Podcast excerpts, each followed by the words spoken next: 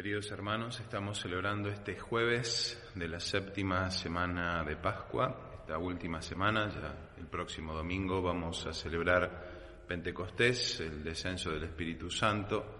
Con esa solemnidad culmina el tiempo pascual y comenzamos ya el tiempo ordinario, el tiempo durante el año. Vamos a leer el texto del Evangelio de este día jueves, del Evangelio según San Juan. Jesús levantó los ojos al cielo y oró diciendo, Padre Santo, no ruego solamente por ellos, sino también por los que gracias a su palabra creerán en mí. Que todos sean uno como tú, Padre, estás en mí y yo en ti. Que también ellos sean uno en nosotros, para que el mundo crea que tú me enviaste. Yo les he dado la gloria que tú me diste, para que sean uno como nosotros somos uno, yo en ellos y tú en mí, para que sean perfectamente uno y el mundo conozca que tú me has enviado y que yo los amé como tú me amaste.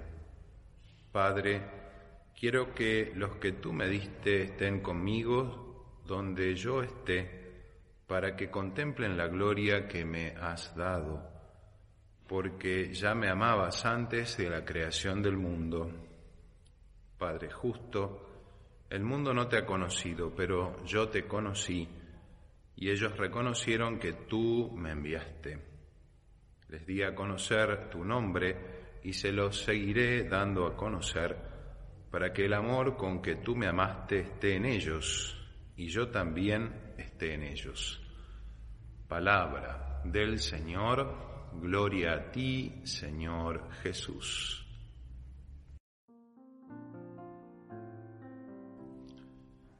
Queridos hermanos, el texto que la Iglesia nos propone para meditar en este día jueves nos presenta la continuación de esta oración sacerdotal que hemos estado leyendo durante esta semana. Esta oración que sale desde lo más profundo del corazón sacerdotal de Cristo y que nos devela cuánto amor nos ha tenido, cuánto amor nos tiene y cuánto amor nos tendrá. Jesús fue capaz de dar su vida por nosotros y por eso ruega, ruega por los apóstoles, ruega por aquellos que van a ser los sucesores de los apóstoles, ruega por la iglesia, ruega por cada uno de los miembros de la iglesia, por aquellos que han de creer en su palabra, dice el texto de hoy.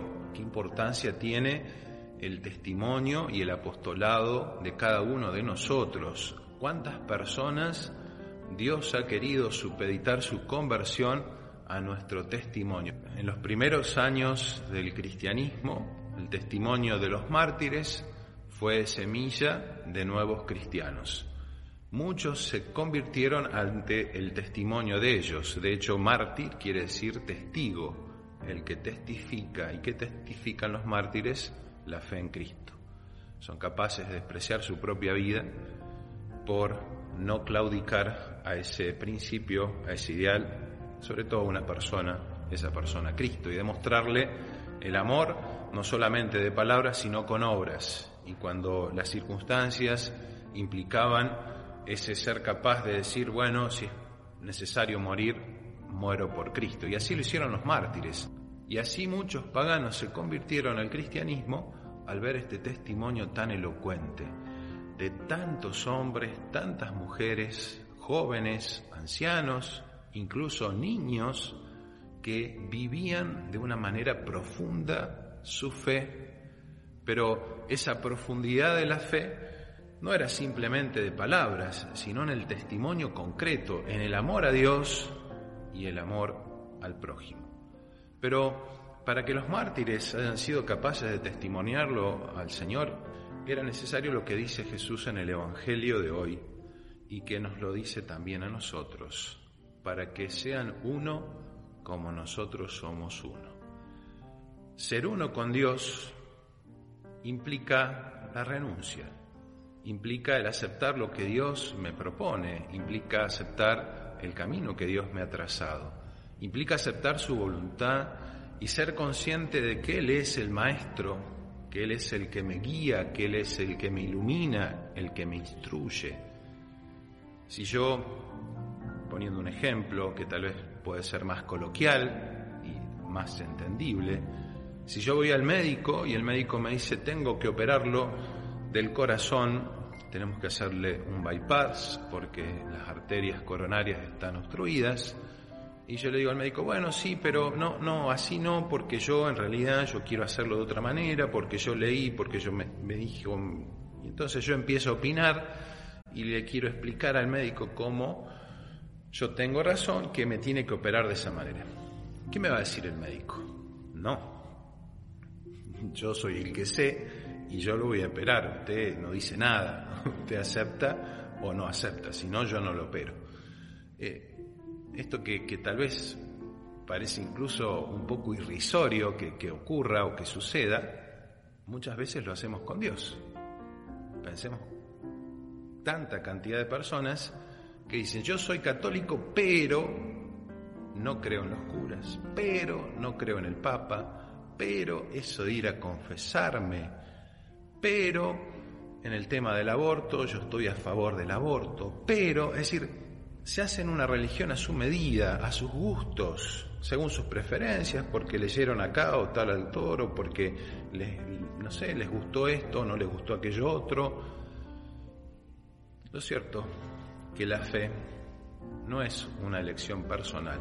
La fe no es armarme a mi medida la religión según mis gustos o según mi parecer o según lo que yo creo oportuno. Es decir, cuando uno va al supermercado y dice, bueno, me compro esto, compro esto otro, esto no me sirve, esto sí, es decir, uno elige. En el amor a Dios no elegimos, es decir, amamos a Dios. Y amar a Dios implica amar todo lo que es Dios y todo lo que Él nos ha revelado. Él nos revela un conjunto de verdades que son esenciales, no solamente para creer en Él, sino para salvarnos. Y en esto uno puede decir, uy, bueno, pero qué despótico que es Dios. ¿Por qué nos impone algo? ¿Por qué no puedo creer yo a mi manera? ¿Por qué no puedo tener libertad en elegir esto sí, esto no? Volvemos al ejemplo del médico. ¿Por qué yo no le puedo sugerir al médico que me opere como a mí me parece?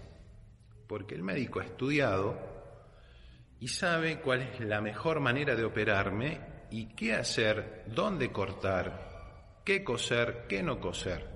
Lo sabe. Y entonces, como uno lo sabe, uno se abandona en la autoridad del médico, que es la persona instruida, la persona capacitada, que va a ser lo mejor para mí. Y yo no me pongo a discutir con él porque a mí me parece, porque escuché que uno opinaba. No, lo acepto. ¿Por qué a Dios le ponemos tantos pero? ¿Por qué le queremos enseñar a Dios cómo tenemos que hacer para salvarnos? ¿Quién soy yo para ponerme ante Dios y decirle, no, Señor, vos te equivocaste? No es tan así como vos decís. ¿Qué es eso de ir a misa y de pasarme rezando? ¿Qué es esto de esto otro, de esto otro? ¿Cuántas cosas a veces uno escucha? Es decir, planteos eh, en contra de lo que Dios nos ha revelado. La fe en Dios implica, en primer lugar, reconocer su autoridad, reconocer que Él es Dios. Y reconociendo que Él es Dios, reconozco todo lo que Él me ha revelado no es invento de una persona. No es que un papa en algún siglo se le ocurrió complicarle la vida a los seres humanos y entonces empezó a decretar leyes. No. Todo el contenido de la fe, el contenido de la revelación, ha sido dado por Dios. Entonces yo creo en Él, en su palabra, en lo que Él me ha dicho. Y acepto la totalidad de la fe acepto la totalidad de ese depósito de la revelación. Si yo no acepto, aunque sea un ápice de ese depósito, no acepto nada. Entonces no puedo decir que tengo fe católica. No lo puedo decir.